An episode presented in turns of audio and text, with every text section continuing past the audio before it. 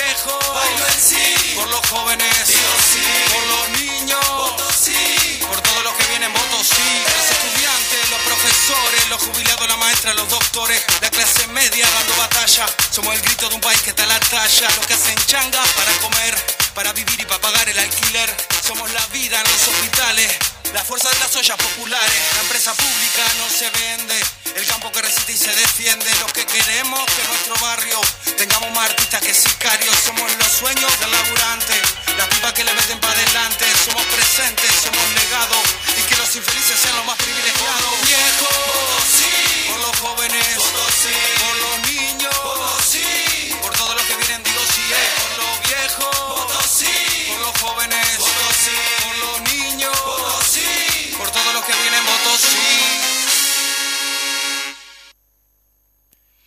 Muy buenos días. Estamos en un programa más del Popular en Radio, aquí en la CX40 Radio Fénix.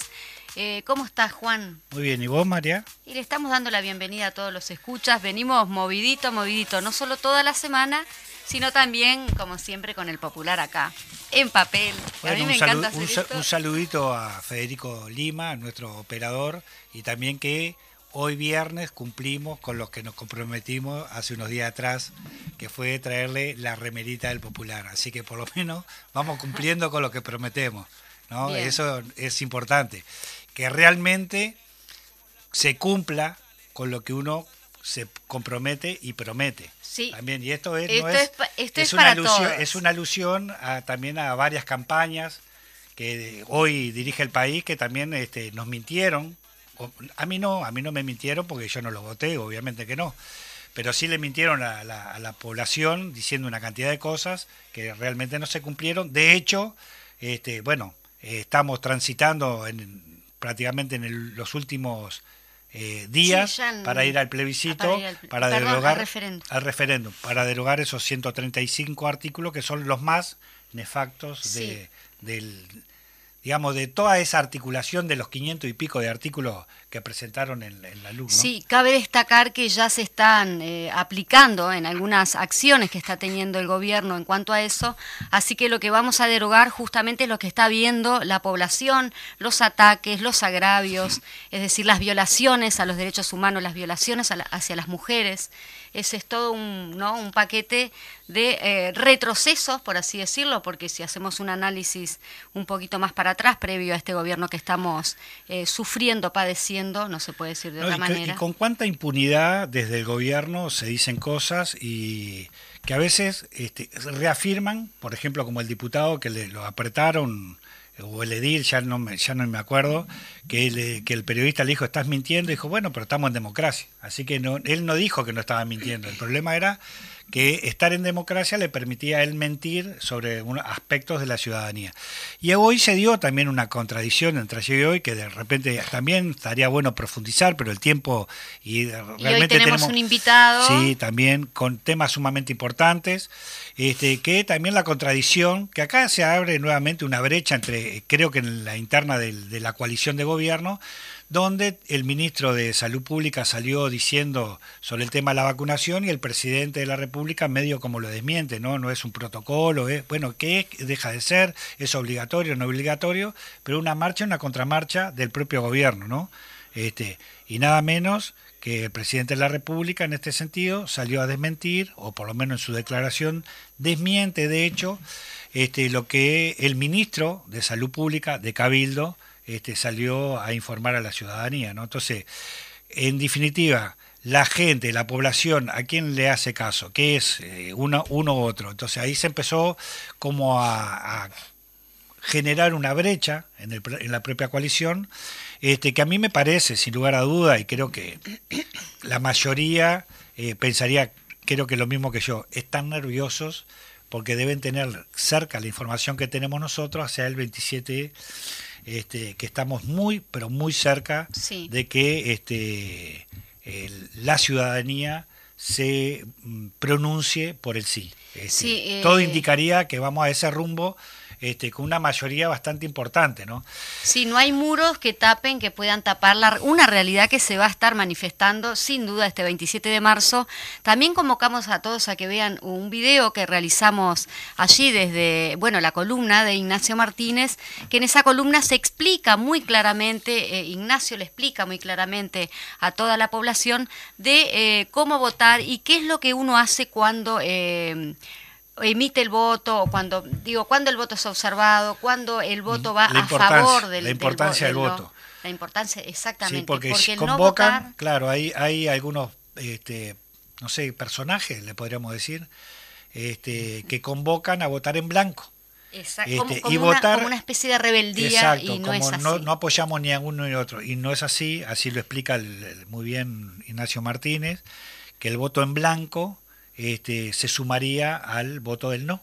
Entonces, este, si tu rebeldía es realmente no querer tomar posición por ninguna, ni por el no, ni por el sí, ni por el sí, ni por el no, sería anular la papeleta. Igual no estamos convocando a anular. No, no, no. De hecho, obviamente que tenemos ahí, en esto sí creo que tenemos la cancha flechada.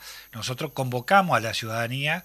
Primero convocamos a que se asesore, que realmente pregunte, que no se lleve por una cosa por otra. Nuestras conclusiones, por lo que hemos podido ver y leer y comprobar y constatar, es que son los peores artículos de, que está llevando el gobierno adelante, que muchos de ellos están frenados justamente porque porque son tan regresivos y tan negativos que justamente es para seguir avivando a, la población en este sentido, el gobierno no lo está aplicando, que tiene que ver con la suba de los combustibles, etcétera, etcétera, etcétera.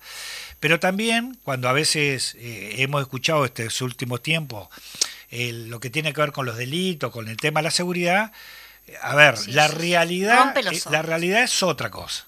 Entonces, lo mismo que fue en los periodos de gobierno anterior, que permanentemente había una guerra de los medios hegemónicos este, de, comunicación, porque ahí, a ver, que nos desmientan que no es así, que también ahí tienen la cancha flechada, eh, ellos desinforman y operan en, un sentido o en otro, que era permanentemente este, mostrando a la ciudadanía en, Canal 4, bueno, en todos los canales, eh, los delitos que se venían cometiendo permanentemente y los repetían, porque los veía, los propios, los mismos delitos los veía toda la semana y, y capaz que eran cuatro que también eh, habían, nadie está diciendo que no, y hoy no. Hoy también se cambió la forma de tomar las denuncias, hoy se cambió esto, pero también es, vemos a veces hasta la desfachatez del ministro de, del Interior, también como poniendo en tela de juicio una denuncia de violación recientemente.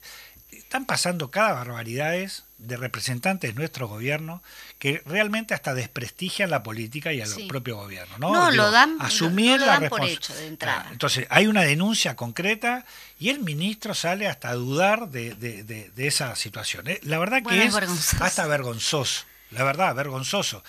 De hecho, hasta las ponen en cuestión a las víctimas. Este, Entonces, si el propio gobierno... Entre verde y que bueno, puede ser, pero puede ser que no. El gobierno, el Estado no protege a las víctimas, bueno, ¿qué, qué, qué podemos esperar ¿no? de ahí para adelante? Muy bien, como eh, habíamos dicho el viernes pasado, estamos diciendo que bueno que el popular está, saliendo está saliendo como segmentos especiales según este, la ley de urgente consideración.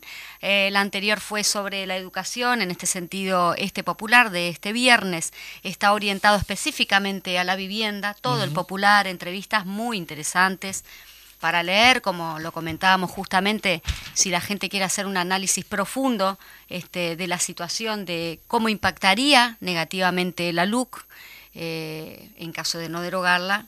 Bueno, estos, estas eh, entrevistas realizadas eh, que, que, están todas en el popular eh, nos llevan como a una reflexión más profunda. Y en este sentido, como siempre, todos los viernes que tenemos el editorial del Popular, no sé si procedemos... Antes, antes, de arrancar con el Popular, también decirle a nuestro oyente que vamos en el, la tercera salida en papel, en papel. del Popular, porque también... Eh, hay que remarcarlo, este, que hacía prácticamente un año y medio, casi dos años que no salíamos, no salíamos en papel, pero sí salíamos obviamente digital, este, en PDF.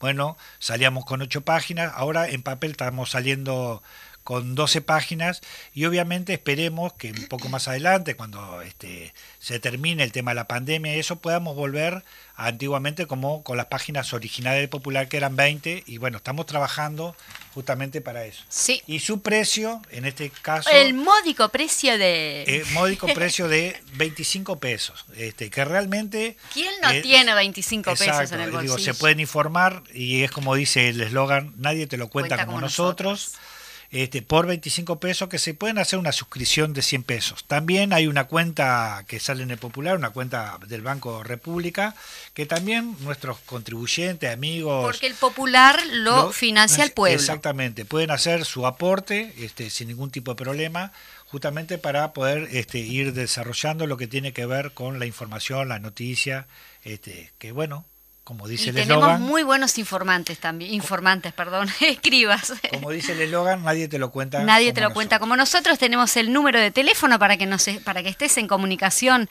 como todos los viernes en el Popular en Radio. Es el 092 1958 55, ¿está bien? Perfecto. Y antes y antes de entrar al editorial, también decir que justamente tú lo mencionabas, María José, que hasta el 27 prácticamente el Popular va a salir con un par de ejes centrales que vos decías en la semana pasada este, fue educación, hoy vivienda, la semana que viene va a ser tema seguridad, este, sumamente importante y bastante para debatir sobre ese tema, pero el eje generalmente nosotros hacemos la, la entrevista central del popular este, centralizada al tema orientada, de, al tema de vivienda. Hoy, obviamente, que las circunstancias mundiales nos cambiaron la entrevista central, que ya tenemos el invitado acá compartiendo con nosotros, que vamos a salir el segundo bloque y que le vamos a entrar de lleno al tema internacional. Así que se imaginarán de qué vamos a estar hablando y desarrollando la segunda media hora este, con nuestro invitado central sobre el tema internacional y hechos que están eh, hechos que están aconteciendo este, permanentemente y están cambiando este, y hay muchísimas, muchísimas, muchísimas opiniones respecto a eso, donde también podemos poner en la balanza que hay mucha información y hay poca información. Porque acá la situación es ver la veracidad de la información que hay para poder sacar una muy buena conclusión. Pero de hecho también compañeros como el que tenemos hoy presente, que tiene una larga trayectoria en seguimiento de conflictos y situaciones este, a nivel internacional, eh, las cosas están mucho más claras, por lo menos para él y para algunos que estamos también en, en la carrera de seguir esos temas, es mucho más clarificado tenemos los temas. Pero bueno, la idea es entrar a un debate, entrar a, conversar, a intercambiar, más que debate, intercambiar. Sí, pues es una temática que viene de muchos años y, amerita un poco de reflexión al respecto y no este, una opinión así a la ligera. ¿no? Sí, como hay muchas. Crónica de una muerte anunciada. Exacto. Eh, así que bueno, retomamos eh, el, el tema del popular con nuestro editorial. Así que vamos al editorial que hoy se titula Ni una solución para la vivienda. La vivienda es un tema clave, central para las personas y su vida, y también para la construcción colectiva de una sociedad con más libertad e igualdad, es decir, con más democracia. De la posibilidad de acceso a una vivienda digna depende en no, pequeña medida una parte importante la inserción de la sociedad y de la calidad de vida de la ciudadanía. La vivienda es un derecho humano fundamental reconocido por todos los trabajadores, por todos los tratados internacionales y por nuestra Constitución. En ambos casos se establece, tras reconocer ese derecho como fundamental para todas y todos los seres humanos, la responsabilidad central del Estado para garantizar su goce y realización, especialmente en la generación de políticas públicas que garanticen el acceso a una vivienda digna. Ese es el marco conceptual en, el que se debe inscribir el análisis de las propuestas de la Ley de Urgente Consideración sobre la vivienda. Hay que determinar eh, si son un avance o eh, en la construcción de políticas públicas que permiten garantizar el derecho a la vivienda de las y los uruguayos. A ello hay que agregar que hay un déficit habitacional y no pequeño en Uruguay diversas estimaciones oficiales de organizaciones sociales vinculadas estrechamente con el tema, sindicatos, cooperativas de vivienda y de expertos ubican el déficit de vivienda en 70.000 unidades habitacionales. El grueso de ese déficit eh, que implica la imposibilidad o serias dificultades para acceder a una vivienda, ya sea en propiedad por cooperativa o por alquiler, se concentra en los sectores más pobres de la población. Pues bien, las urgencias de la ley de urgente consideración, valga la múltiple redundancia, aunque habla de emergencia de vivienda, no son para atender a esa población, las más pobres, las más afectadas. Ninguna medida, ni un solo artículo a pesar de que el presidente Lacalle Pou y su escudero populista Guido Manini Ríos habla de que la LUC es popular, como si con eh, enunciar la palabra bastara para dotarla, mágicamente de ese contenido la realidad es muy distinta. En vivienda, como en todos los otros temas, las únicas urgencias que refleja la ley de urgente consideración son las del poder y, las, y de los poderosos. La LUC está hecha para responder con rapidez a las urgencias de los oro. Las propuestas de la mayoría de los artículos de la Ley de Urgente Consideración referidos a la vivienda, entre el 426 y el 459, esto estamos hablando de los artículos, que se están, eh, que se están buscando anular con el referéndum, se refieren al alquiler y están construidos sobre una mentira.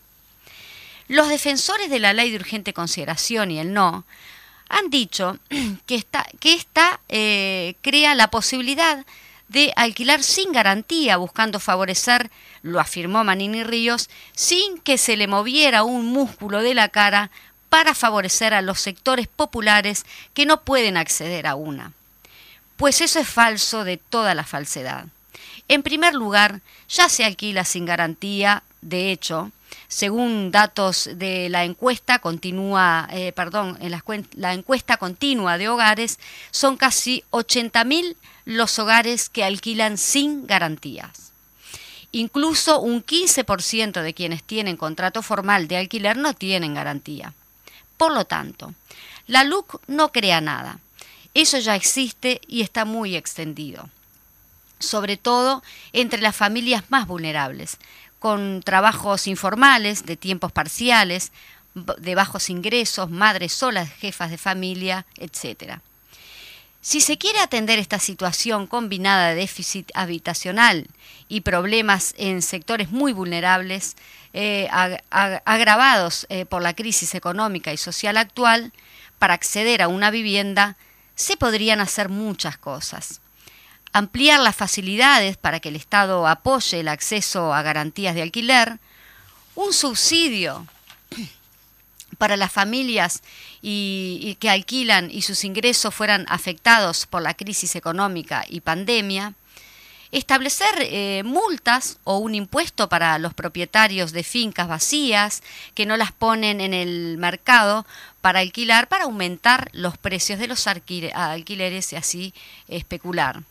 Es decir, buscar medidas que apoyen a quienes más eh, problemas tienen para acceder a una vivienda en cualquier modalidad. La LUC no hace nada de eso, absolutamente nada. Lo que sí hace es precarizar aún más el mercado de alquileres, lo desregula más, les da más armas y potestades a los propietarios de vivienda y deja prácticamente indefensos a los inquilinos. La LUC pone al Estado del lado de los oro también en la vivienda. La LUC facilita el desalojo tanto para los buenos como para los malos pagadores, baja el plazo del desalojo y los requisitos para este, establece como mal pagador a quien se atrase tres días si tres días, sí, tres días en pagar el alquiler. En, en el caso del mal pagador, reiteramos que por atrasarse tres días en el pago, tiene que pagar en seis días la deuda más eh, un recargo del 60%. En el caso de los buenos pagadores, finalizado el contrato, el desalojo se produce en 30 días, reduciendo casi un 10 eh, veces el plazo actual. Es una ley que piensa eh, que hay atrasos en el pago de los salarios, eh, que, que, no piensa que hay atrasos en los pagos de los salarios de las empresas, que hay enfermedades de niños o de adultos mayores, solo pone plazos para que el propietario ejerza y el mercado actúe. Pero además, le otorga facilidades adicionales al propietario para el desalojo. La LUC establece que no se tiene que probar que, eh, que se es el propietario del inmueble. Puede actuar un testaferro. Y como si todo esto fuera poco, una disposición vergonzosa del artículo 455 establece que el propietario puede tener deuda con el Estado e igualmente iniciar el procedimiento del desalojo. Eso está prohibido hoy. El propietario debe estar al día. Gonzalo Pereira explica con claridad la profundidad de la, profundidad de la infancia, de, la infamia, perdón, que eso conlleva a nuestra contratapa. Eso quiere decir que hablar bien claro, que, un es tremendo joder, eh, que es un tremendo jodedor que le debe al Estado, a nivel nacional o departamental, digamos, 10 millones de dólares desde hace una década.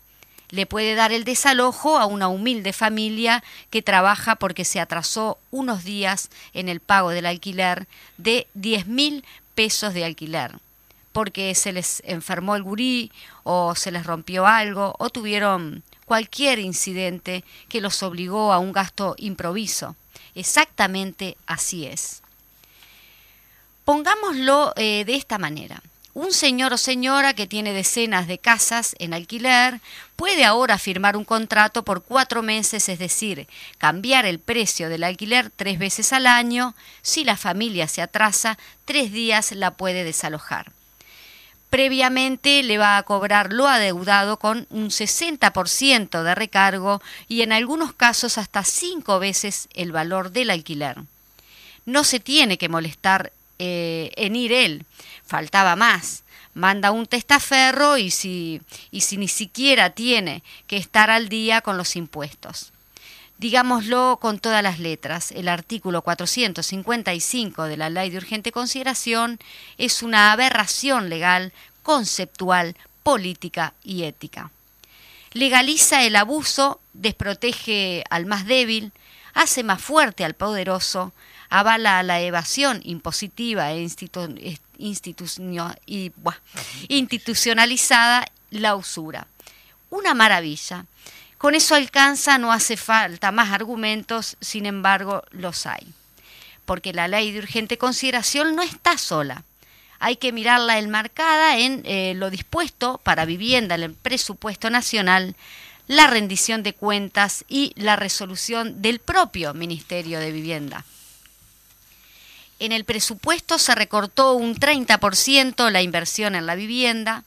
Es parte del ahorro que festejó la calle Pou, Azucena Arbeleche e Isaac Alfi.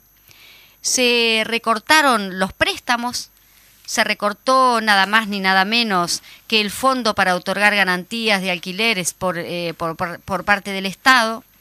También se establecieron facilidades de todo tipo para que inversores privados construyan viviendas, lo seguirán haciendo para los sectores de la población que menos lo necesitan.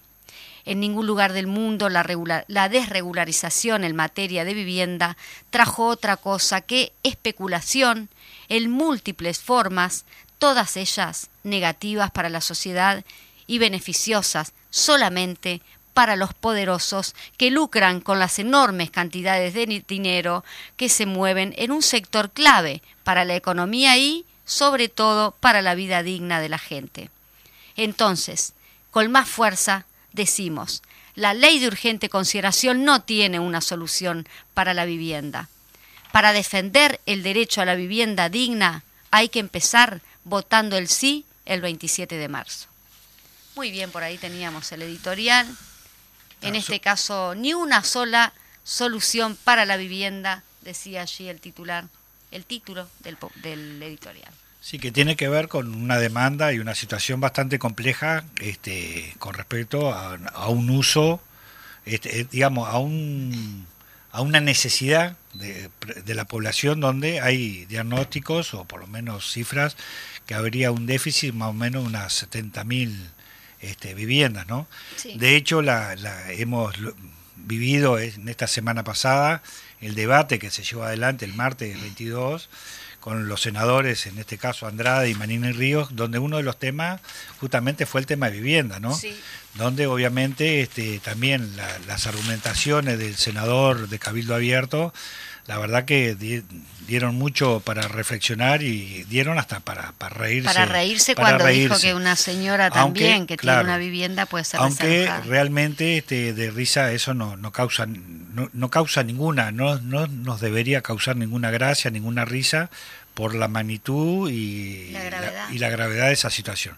Donde la, la esposa del de senador Manini Río es la ministra de Vivienda. No sé cómo, cómo habrá no sé, no sé qué habrá pasado. menor la Después del debate, no sé lo que habrá pasado. Digo, hay muchos chistes, muchos memes por ahí, pero que se pueden llegar a, la realidad. Posiblemente haya dormido en el garaje o haya dormido en el auto, pero justamente le pegó lo que, a mí cada vez hay más asentamiento donde la ministra de Vivienda es la, la compañera de él. Sí, es parte del gobierno, y él es parte de la coalición de gobierno. Ahora yo digo, ¿no lo preparó la, la, señora esposa para ir a debatir? O, claro, carecía de... Me llamó, me llamó, realmente me llamó muchísimo, muchísimo la atención sobre eso, pero por eso decíamos que realmente a veces hay que profundizar en esos temas con datos, porque también hoy era el tema vivienda y bueno, también hay unos, un, un video, este, que obviamente que está este, recorriendo todas las redes sociales, que tiene este a, a, Iván no, Al, compañero González de, de, de, de, Foodbank, también ah, dando una explicación sobre el tema, los artículos de la luz, que es sumamente concreto, conciso, este, que también en los artículos de, de, la, de justamente de la LUC no hay ninguno que se refiera a la solución habitacional, digo, con bien concreto, este, bien claro, bien conciso, este, Gustavo González, eh, realmente, y que también está amparado también de, de, un abogado que dice de, de cuando uno se, se siente, digo, está muy bueno, digo, la verdad que cuando las cosas se hacen bien, este, porque son cortos,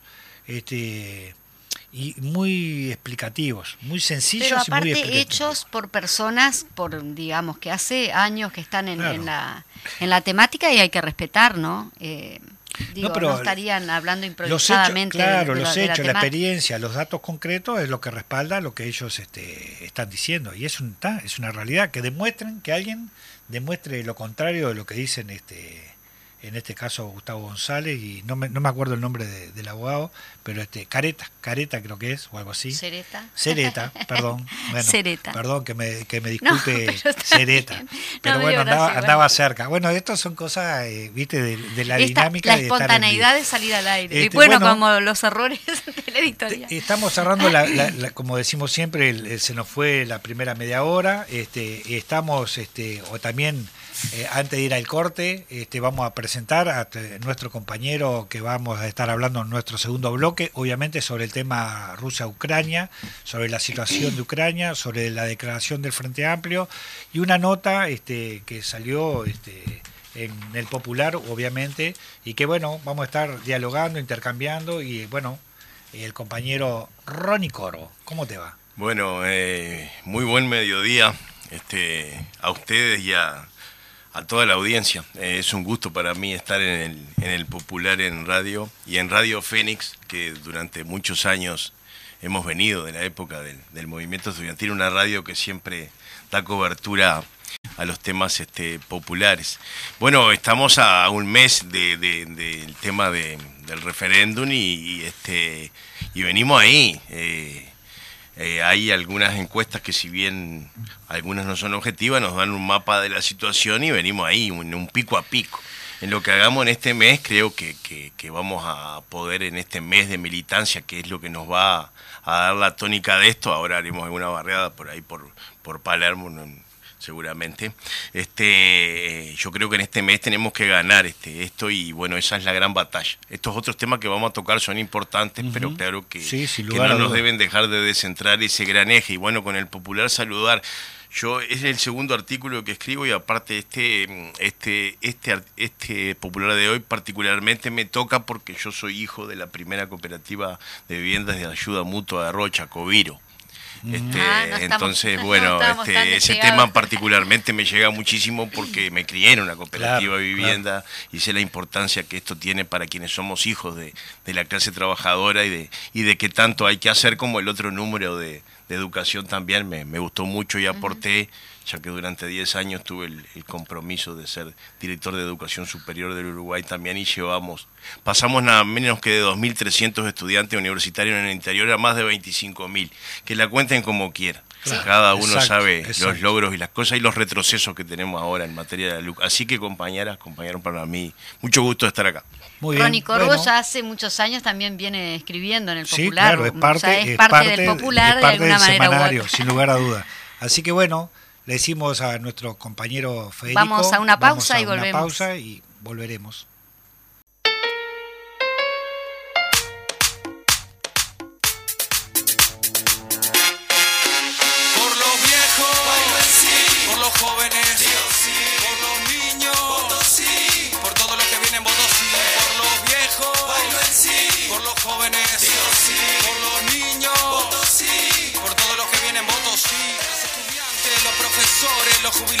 Maestra, los doctores, la clase media dando batalla. Somos el grito de un país que está a la talla. Los que hacen changa para comer, para vivir y para pagar el alquiler.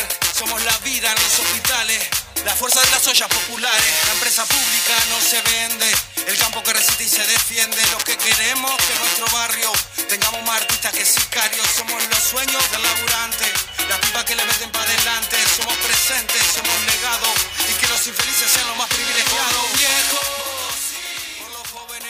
Bueno, volvemos nuevamente. Este, no sé, que estaba, estaba riendo. ¿Qué pasó, María José? No, estábamos interactuando acá para no hacer este el programa tan, tan chato. Este, no, pero en el corte también. En el corte estábamos hablando. estamos intercambiando. Que justamente Ronnie Corvo es este exclusivo. Exclusivo nuestro. Del exacto, ah, del popular, del semanario El Popular, ¿no? Con con su historia y él se, le, se le iluminan los ojitos, así que es de verdad. y hoy ahora está en vivo acá con nosotros en CX40, en el Popular en Radio, y después que terminemos acá, él va a ir justamente a otro programa, que obviamente, eh, ¿cuál programa? A ver.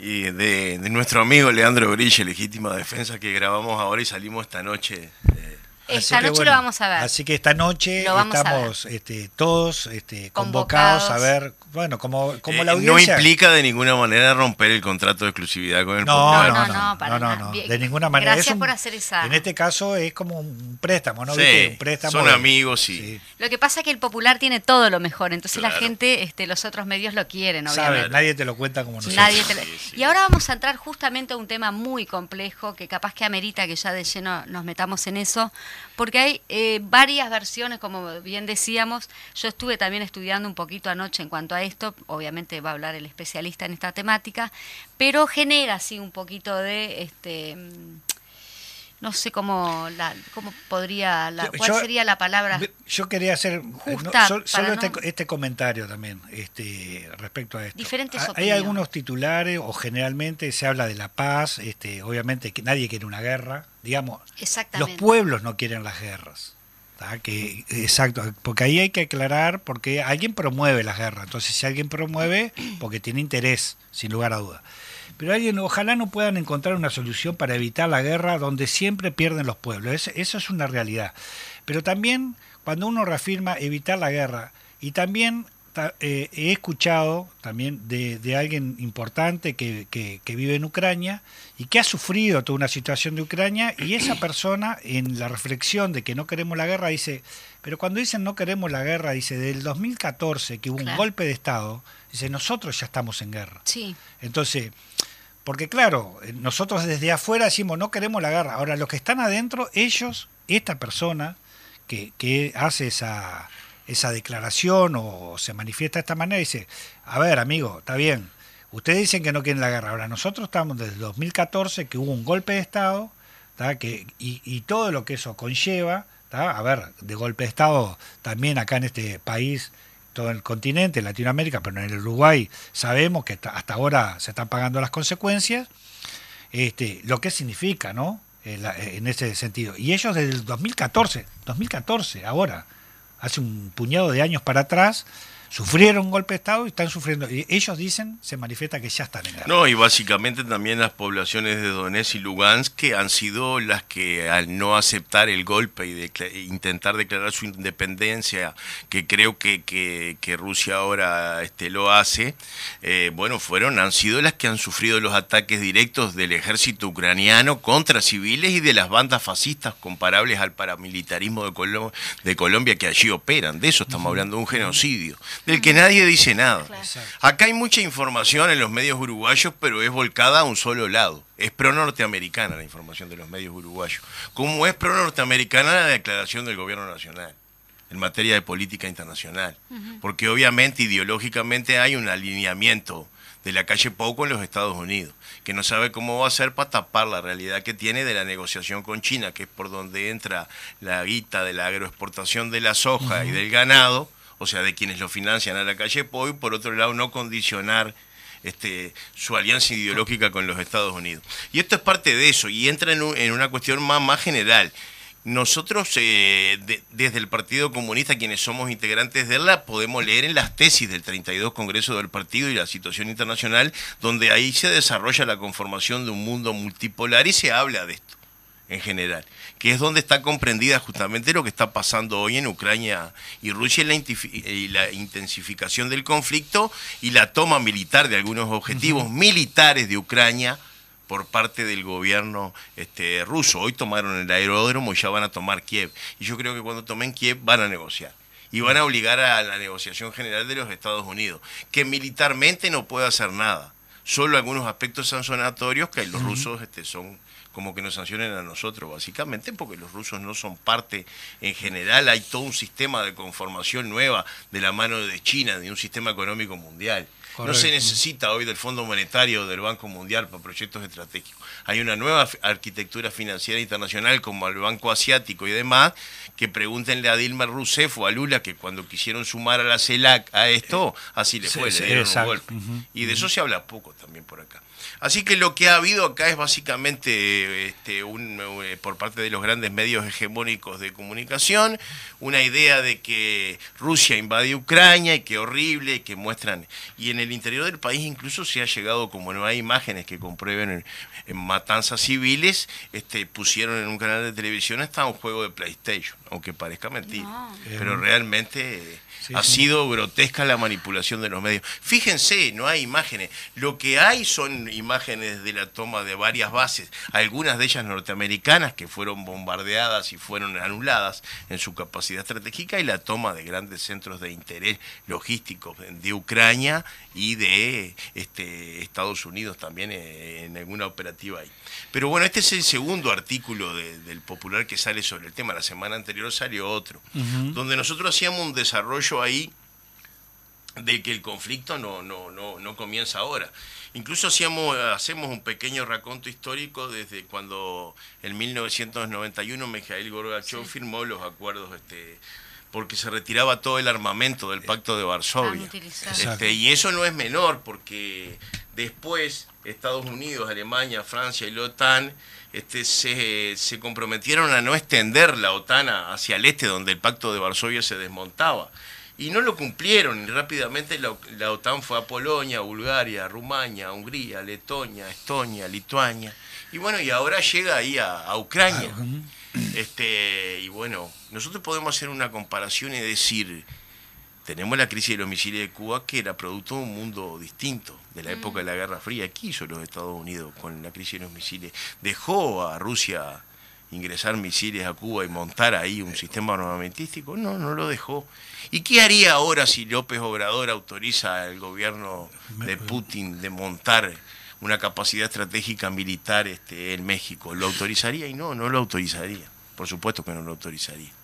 Aparte de decir que pobre México le robaron la mitad del territorio, lo cual hace años nadie dice tampoco. Sí, eso lo acá son todos A ver, pero Ronnie, sería, eh, este, es, es lógico que, que, en este caso el Estado, Estados Unidos no permitiera que Rusia pusiera los misiles. Hasta es lógico, porque es una forma de defender este, su, Si estratégicamente, este, en vez de tomar, como hizo Estados Unidos, Texas, Baja California y todos los territorios, Rusia, ante lo que hace Ucrania, reconoce primeramente a la República Popular de Donetsk y de Lugansk, donde mayoritariamente son rusos, independencia, está mal desde el punto de vista político. Yo creo que no que es hasta comprensible. este, ahora, bueno, eso encontró después este en 2014 este golpe, entonces estamos hablando de un país que está dominado por un golpe de Estado de fuerzas fascistas, puestos por los norteamericanos, con la operativa de la CIA dentro y del MI-16 de los ingleses. Acá no estamos hablando de cuestiones este, menores. Entonces eso en los medios de comunicación no se dice ni se, pero ni se rosa, no solo no se dice, sino que, que este, ni se rosa. Sí, sí. No, no, digo, pero justamente como ese, vos decías el tema de los misiles. De hecho, es tanto Estados Unidos como en este momento este, Rusia no puede permitir, justamente por el tema de la defensa y su soberanía propia de propia Rusia, ¿no? Exacto, bueno, que es, básicamente lo es que... un reflejo de, defensa. Claro, más es básicamente lo que Putin ha este, tratado igualmente en, en este, en, en esto.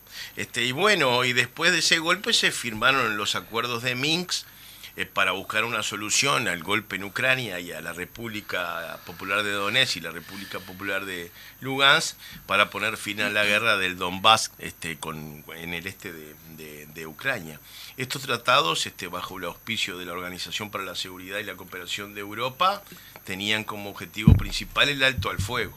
Allí se comprometieron Estados Unidos, Ucrania, Francia, Alemania y Rusia con una serie de temas para, para buscar la paz ahí. Hace ocho años que Rusia exige a nivel internacional el cumplimiento de estos acuerdos, con total éxito, pero por parte de ellos. o sea, no han cumplido con absolutamente, ninguno de los puntos que se han tratado. Entonces, bueno, la verdad verdadera, como se decía, es que Estados Unidos y la OTAN montaron un cerco sobre Rusia con un armamento muy moderno que tiene características similares, este, según este, nuestro secretario de Relaciones Internacionales, a quien saludo, don Jorge Mazarovich, este, a lo sucedido ante la invasión nazi de, la URSS en, en 1941. Jorge, que conoce muy bien ese tema, ha hecho unas comparaciones incluso de, de mapas, este, y bueno, han llegado a eso. Y en el primer artículo nosotros decíamos que atrás de esto también hay intereses económicos, porque Ucrania es productora de gas y por ahí pasa el Nord Stream 2, el gasoducto de Gazprom con este algunas inversiones como de Shell y demás. Yo este Biden anunció este eh, como hace con Cuba, el bloqueo, la sanción a todas las empresas este, económicas que están, detrás de... No veo a Biden eh, en, conflicto con la Shell, no lo veo. Sinceramente, si Biden le impone una sanción económica a la Shell, este, y bueno, y mucho menos se dice que el principal accionista de la empresa norteamericana que controla el gas de Ucrania es, Hunter Biden, que es el hijo de John Biden, el presidente norteamericano. Qué casualidad. Eso, qué casualidad. coincide siempre en todos los, ¿Se acuerdan cuando también coincidía con el petróleo que el hijo de George Bush justamente estaba atrás de alguna de las tomas en Medio Oriente? Que se, y siempre los intereses económicos salen a juego, pero ni siquiera este cambian los actores en aquel momento desde el petróleo con el control de la familia Bush y ahora nada menos que el gas de la familia Biden que son los sectores dominantes de los Estados Unidos con intereses geopolíticos que se combinan con cuestiones este, eh, económicas. Entonces, bueno, este, esto esta semana adquiere un tinte más complicado, se intensifica el conflicto luego del reconocimiento de las repúblicas de Donbass y Lugansk. Ahí se hace una reunión del Consejo de Seguridad este, donde Putin pone a hablar este, todos sus, ministros, incluso los emplaza a ver cuál es la salida. Después se hace un discurso de Putin a la nación yo creía que Putin iba a llegar hasta la cuestión militar de aseguramiento de Donetsk y Lugansk, pero aparentemente el cambio de estrategia es toma Kiev y va a hacer negociar a este, Ucrania y va a sentar a negociar. Eh, hoy salió Xi Jinping en apoyo a las acciones rusas, eso era evidente que iba a pasar. Y entonces, como dice el artículo anterior, este, estamos en transición de un mundo unipolar neoliberal de los Estados Unidos a un mundo multipolar con la irrupción de China como potencia mundial y de Rusia atrás de China o en conjunto, digamos. Y como decía Gramsci, también se decía en el artículo anterior, y en ese claro oscuro surgen los monstruos decía Granchi, que yo creo que define las etapas estas de transición en forma notable, porque la guerra no nos gusta a nadie, por supuesto, y no, nosotros no queremos ninguna guerra en ningún lugar, pero bueno, nosotros sabemos que este, la guerra en algunos lugares se produce y yo creo que por supuesto que yo lo primero que quiero decir es que Putin no es santo de mi devoción, para aclarar, ¿no? Porque uno parece que estuviera haciendo una locución aquí. Este. El reconocimiento de las repúblicas de Donetsk y Lugansk lo propuso el Partido Comunista Ruso en el Parlamento, en la Duma rusa lo, promovieron ellos, por ejemplo, con quienes nosotros a través de nuestra comisión estamos en contacto también ahí en la región con los demás sectores, no solo comunistas, sino cercanos a nosotros de la izquierda este, mundial. Y así que nosotros lo que hacemos también es a través de las comunicaciones que desde ellos no, nos vienen, nosotros hacer los análisis concretos en nuestra comisión, en el partido y después incluso en el Frente Amplio, que sacó una declaración por consenso sobre este tema, aunque bueno... Que ayer, ayer justamente sabíamos o teníamos información que estaban este, tratando de consensuar o acordar justamente la declaración que sacó el Frente Amplio. Sí, la acordamos y acordamos que fuera la única. Este, y bueno, este, lamentablemente, yo digo lamentablemente porque esto no ayuda después a algunos sectores en pleno derecho de sus libertades, uno no cuestiona eso, sacaron también unas declaraciones que van en otro sentido, profundizan su, su, lectura como Fuerza Renovadora o el Partido Socialista, que nosotros no compartimos. Pero nosotros no la vamos a responder como Partido Comunista porque estamos centrados en 1001, estamos centrados nosotros en el 27 de marzo y nadie nos va a descentrar ese eje. Esto lo vamos a analizar a nuestra manera, aportamos estos dos artículos y seguiremos analizando el tema porque nosotros tampoco hacemos seguidismo fanático de nadie. Nosotros intentamos hacer una interpretación de la realidad que creemos que cuestiona la de los medios hegemónicos acá del Uruguay, pero nosotros no en ningún momento tenemos que eh, embanderar y decir viva Putin. No, nosotros simplemente estamos haciendo un análisis concreto de la situación que se está dando lamentablemente hoy en Ucrania, donde esperemos que, que no haya muerte de civiles, de niños, no nos gustan esas cosas a nosotros, por supuesto que no nos gustan. Disculpa, quizá hay gente que se esté preguntando este, cómo se visualiza esto para adelante. Eh, es verdad que es una, una temática compleja, pero ¿cómo, ¿cómo ves las perspectivas en este sentido de esta, de esta situación que está viviendo justamente Rusia y Ucrania? Y, y ojalá las perspectivas sean de negociación política. Primero entre las potencias, donde seguramente allí este, Rusia y Estados Unidos se tendrán que sentar a, conversar, este, y después entre los ucranianos en concreto y, Rusia. Pero bueno, los ucranianos ahora con la toma de Kiev y demás que se va a realizar militarmente, cuando Rusia entró, el ejército ucraniano se replegó y entregó las armas. no hay casi baja. Es que, a ver, Ronnie, obviamente que lo está haciendo, Rusia lo está haciendo, obviamente está entrando y tomando, haciendo la toma, pero obviamente que si, si fuera a las malas, arrasa. claro, a ver, el armamento y todo lo que tiene, en este caso, Ucrania, puede ser que lo, lo, lo, ayude a, a reprimir adentro, pero no para tener un enfrentamiento con Rusia el armamento que tiene este, Rusia, eh, no, eso está clarísimo, la superioridad eh, rusa este, ahí y demás. El tema que no genere un foco, que la OTAN tome medidas y vaya hacia ahí, se nos transforme un, un eh, foco que puede desembocar en una generalización de, un conflicto mundial que los comunistas, por supuesto, que no queremos. Y creo que nadie quiere. Y con lo peligroso del mundo actual, Fidel siempre lo decía de evitar este tipo de conflictos y focos que desemboquen en una guerra mundial, donde la especie humana correrá peligro, lo advertía siempre. Y nosotros coincidimos con el comandante Fidel Castro en este y en tantos temas más. Este, y, bueno, y se extrañan sus análisis siempre en estas situaciones, cuando pasan estas cosas, que él a través de sus reflexiones en el último tiempo nos iluminaba con esa claridad estratégica que, que tenía Fidel para, este, para hacer estos análisis. Pero bueno, este, nosotros, este, por supuesto que en el frente no, no tenemos coincidencias sobre, sobre estas cosas. Este, el otro día se reunió la, la Carifa y, hubo un acuerdo, un acuerdo y una declaración y un esfuerzo declarativo que está por ahí la declaración sí, si que quieren muy ponderada. Sí, sí si, les parece, si, les parece la leemos, que es la declaración que realizó, realizara el Frente Amplio el día 24 de febrero de 2022. El Frente Amplio expresa su preocupación ante la creciente agudización del conflicto entre Rusia y Ucrania y las gravísimas consecuencias que, de continuar el mismo, puede tener sobre ambos estados y la comunidad internacional en su conjunto reitera su compromiso con la paz, la independencia y la soberanía como claves de convivencia de los pueblos. Llama a la mensura, el respeto recíproco, el diálogo y la diplomacia entre eh, las partes involucradas para la pronta resolución del conflicto en el marco de eh, los principios de la Carta de la Organización de Naciones Unidas y las normas de derecho internacional cuya vigencia y cumplimiento una vez más reivindica. Presidencia del Frente Amplio Montevideo, 24 de febrero de 2022. Por allí leíamos la declaración del Frente Amplio. que fue en acuerdo, como decía recién Ronnie, en un acuerdo donde, bueno, la idea era que... Participamos todos y en la firma de Fernando Pereira no, nos este, viéramos reflejados. Bueno, en síntesis, este, las fuerzas en pugna en Ucrania son los Estados Unidos, la OTAN y la Unión Europea. Aquí habría que preguntarse qué hace la Unión Europea metida en este conflicto, porque este conflicto no le sirve a Europa en términos geopolíticos ni de intereses económicos, simplemente lo que hace es el alineamiento con los Estados Unidos, que es lo que ha hecho siempre en la última etapa Europa, lamentablemente. Ojalá Europa en este mundo en pugna y en reconfiguración pueda encontrar una política más independiente, de equilibrio, que pelee por sus propios intereses y salga del alineamiento que bajo el mundo unipolar tuvo de los Estados Unidos.